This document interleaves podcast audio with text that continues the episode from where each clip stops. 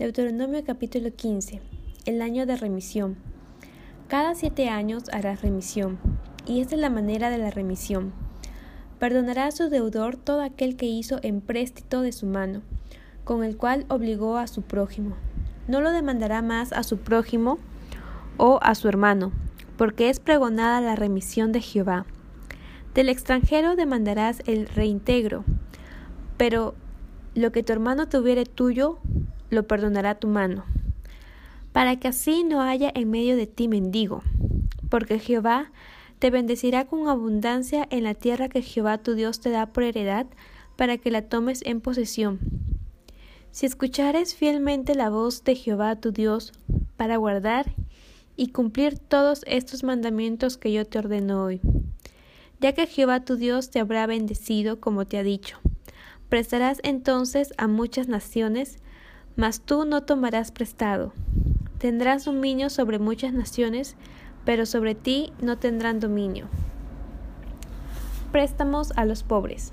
Cuando haya en medio de ti menesteroso de alguno de tus hermanos, en alguna de tus ciudades, en la tierra que Jehová tu Dios te da, no endurecerás tu corazón, ni cerrarás tu mano contra tu hermano pobre si no, abrirás a él tu mano liberalmente y en efecto le prestarás lo que necesite. Guárdate de tener en tu corazón pensamiento perverso diciendo, cerca está el año séptimo, el de la remisión, y mires con malos ojos a tu hermano menesteroso para no darle, porque él podrá clamar contra ti a Jehová y se te contará por pecado. Sin falta le darás, y no serás de mezquino corazón cuando le des, porque por ello te bendecirá Jehová tu Dios en todos tus hechos y en todo lo que emprendas. Porque no faltarán menesterosos en medio de la tierra. Por eso yo te mando diciendo, abrirás tu mano a tu hermano, al pobre y al menesteroso en tu tierra. Leyes sobre los esclavos. Si se vendiere a ti tu hermano hebreo o hebrea, y te hubiere servido seis años, al séptimo le despedirás libre. Y cuando lo despidieres libre, no le enviarás con las manos vacías. Le abastecerás liberalmente de tus ovejas, de tu era y de tu lagar. Le darás de aquello en que Jehová te hubiere bendecido.